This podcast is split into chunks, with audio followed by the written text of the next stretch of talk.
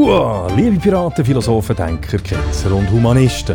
Herzlich willkommen beim Stoischen Pirat.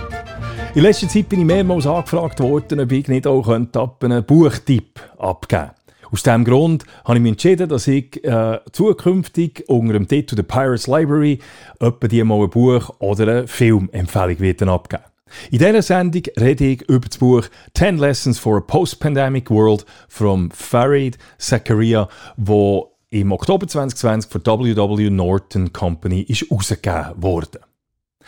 Und ich muss ehrlich zugeben, es, ich habe es zweimal überlegt, ob ich das Buch uh, 10 Lessons for a Post-Pandemic World wirklich soll lesen oder nicht. Erstens hat mich der Titel ein bisschen stutzig gemacht. Ich habe mich gefragt, wie kann jemand schon ein Buch mit Lehren für die Zeit nach der Pandemie schreiben, wenn die Pandemie ja noch gar nicht überstanden ist.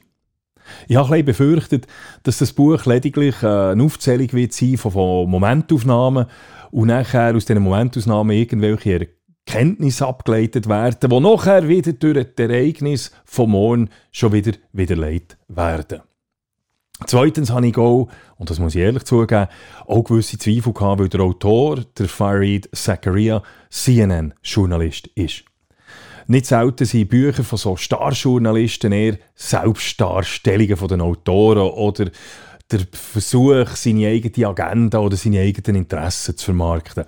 Und weniger äh, ein ehrliches Unterfangen, die aktuellen Probleme sachlich zu durchleuchten.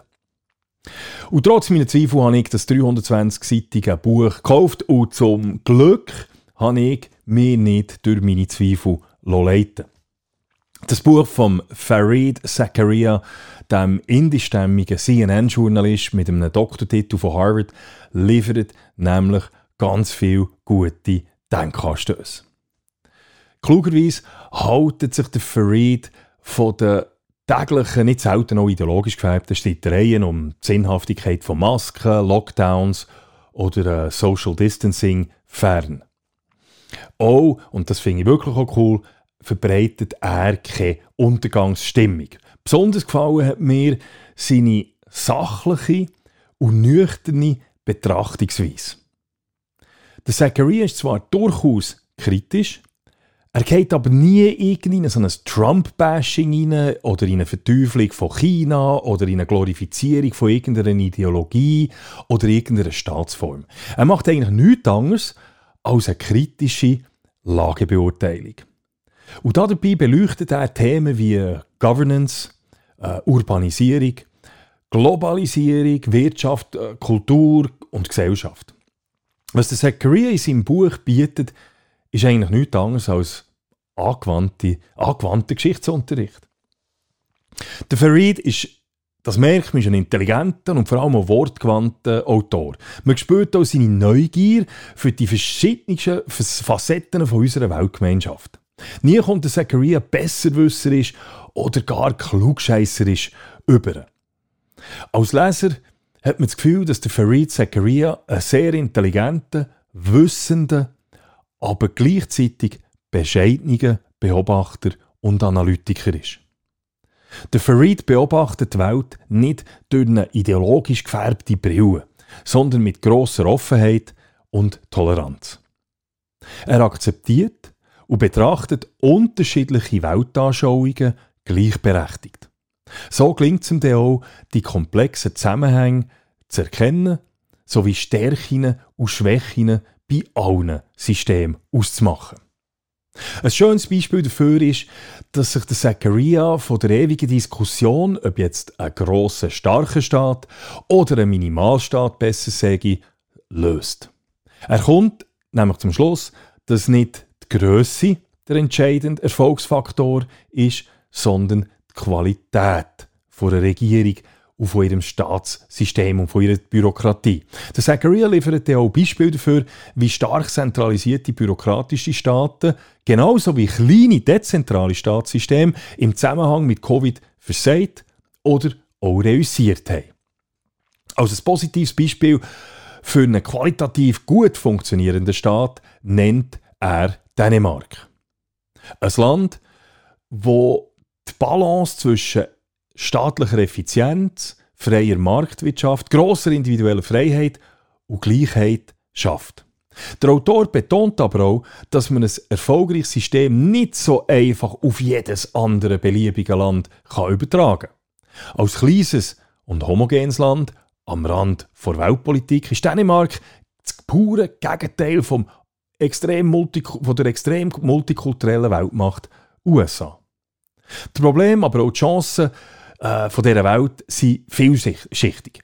Die heutige weit verbreitete Sicht, dass die Ursache von allen Problemen bei den USA und dem Kapitalismus zu finden sei, widerlegt Zachariah genauso wie die Behauptung, dass der Kapitalismus das alleinselig Machende ist.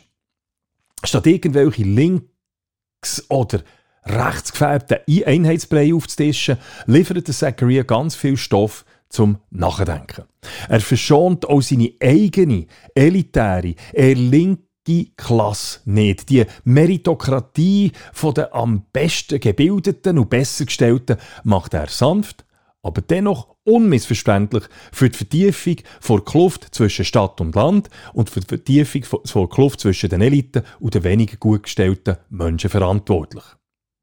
Es mag wohl einige Leserinnen und Leser nicht passen, dass er die zuweilen selbstherrliche Elite dafür verantwortlich macht, dass gerade sie die sind, die die weniger privilegierten Menschen in die Arme von linken und rechten populistischen Bewegungen treiben.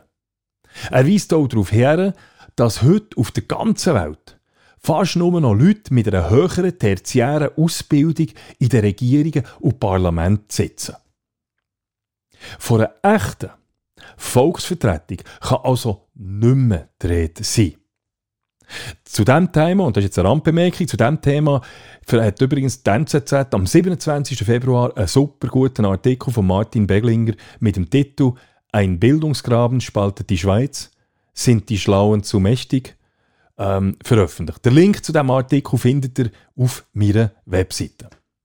Zurück zum Buch. Obwohl der Farid die Arroganz von den Eliten kritisiert, betont er aber auch, wie wichtig das es ist, dass Experten angelost werden und Entscheidungsträger nicht einfach nur mit ihrem Bauchgefühl können führen The greatest moral failing of meritocracy is to believe that your success, your higher perch in society, makes you superior in any fundamental sense. After all, in democracies, at least the people's wishes are the ultimate source of authority. So let's be clear as we navigate this pandemic and future crisis. People need to listen to the experts, but the experts also need to listen to the people. Zitat Ende. Ein Kapitel widmet Zachariah der Urbanisierung von unserer Welt. Das ist meines Erachtens ein ganz ein spannendes Thema. Städte werden trotz der Pandemie weiter wachsen und weiter an Bedeutung gewinnen. So ist der Zachariah überzeugt. Stadtpräsidenten von grossen Städten werden künftig mehr Macht haben als Staatspräsidenten von mittleren und kleinen Nationen. Modell wie die Idee von Ville du Quart d'Heure, wie sie jetzt in Paris soll umgesetzt werden, werden Jahrzehnte lange Raumplanung völlig über den Haufen werfen. Spannend ist auch im Zachariah seine Gedanken zu China. Der Autor ist der Überzeugung, dass wir uns in Richtung einer bipolaren Welt bewegen. Mit den USA und China als die entscheidenden Weltmächte. Interessant ist auch die Entkräftung der Behauptung, wonach sich die USA auf dem Abstieg befinden. China, also der Zachariah, hat sich im Gegensatz zu den USA in den letzten 10 Jahren, 20, 10, 20 Jahren einfach rascher vorwärts entwickelt. Die Wirtschaftskraft der USA ist aber in den letzten Jahren nicht zurückgegangen, ganz im Gegensatz zu der von Europa. Ich zitiere: As China has risen in economic power, it is Europe, not America, that has slipped. America's share of the global GDP has stayed roughly constant since 1980. Since 1990, the countries that now compose the European Union saw their share of the world economy shrink from 30% to below 20%, and geopolitically, the European Union is still mostly ineffective as a single power. The richest European nation, Germany, is about a quarter the size of China's economy. Other countries are not even in the same league. Zitat Ende. Wirtschaftlich und militärisch sind die USA und China jetzt auf weiter Flur, Flur allein an der Spitze. Die Frage, die sich stellt, ist, wie die USA und China mit dieser Situation umgehen. Für Zachariah gibt es diesbezüglich grosse Gefahren, aber auch grosse Chancen. Schwierig ist die Situation auch darum, weil mit dem Xi Jinping ein ganz anderer Wind durch China weht, als das noch mit dem Deng Xiaoping der Fall war. Der Xi hat seine persönliche Macht massiv ausgebaut. Er hat den Einfluss der kommunistischen Partei auf die Wirtschaft und Gesellschaft verstärkt, der Informations- und Kapitalfluss extrem reguliert und er betreibt eine viel schärfere und offensivere Außenpolitik als noch sein Vorgänger. Eine Tatsache, wo wir uns kaum bewusst oder zumindest immer nicht bewusst ist, ist die, dass China in Asien immer stärker isoliert dasteht. China wird durch die anderen Länder als militärische Bedrohung wahrgenommen. Das wiederum führt dazu, dass der militärische Einfluss der USA in Asien stark zugenommen hat. Sogar Vietnam hat jetzt mit den USA ein Militärbündnis gemacht. Eine militärische Auseinandersetzung wäre aber eigentlich völlig absurd. Aber wir weiß es nie, wenn man Geschichte anschaut. Der Wert, das muss man vorstellen, der Wert vom täglichen Warenfluss zwischen den USA und China beträgt heute 2 Milliarden Dollar pro Tag. Zum Vergleich, der Warenfluss während der letzten bipolaren Zeit, während dem Kalten Krieg, zwischen den USA und der Sowjetunion, hat damals nicht einmal 2 Milliarden Dollar pro Jahr äh, bekommen. Der Zachariah dazu, looking at the shape of international politics in the future, it's clear. Bipolarity is inevitable. A Cold War is a choice. Zitat Ende. Also, meine Damen und Herren, es lohnt sich wirklich, das Buch zu lesen. Ihr braucht aber eine gewisse Offenheit und die Bereitschaft, eure eigene Meinung zu hinterfragen oder gar zu revidieren. Es ist kein Buch für Leute, die sich ihre rechte oder linke politische Sicht durch einen Starjournalist Farid Zakaria bestätigen Es ist ein Buch für Menschen, die neugierig sind und lernbereit sind.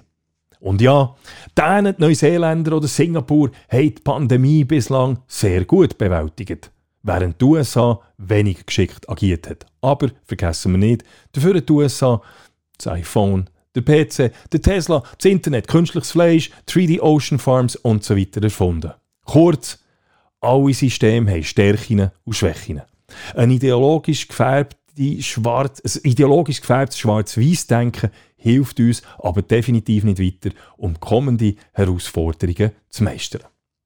Also, das Buch 10 Lessons for a Post-Pandemic World von Farid Zakaria ist definitiv lesenswert. So, that's it aus der Pirates Library. Ich hoffe, es hat euch gefallen. Und wenn ja, dann kauft euch das Buch. Und wenn ihr wollt, dann könnt ihr mir unter dem folgenden Link einen oder mehrere Kaffees spenden. Ihr findet den Link auch in der Beschreibung.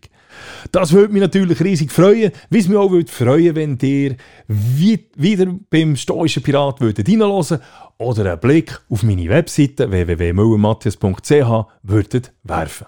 Also, bis gleich und macht's gut. Merci.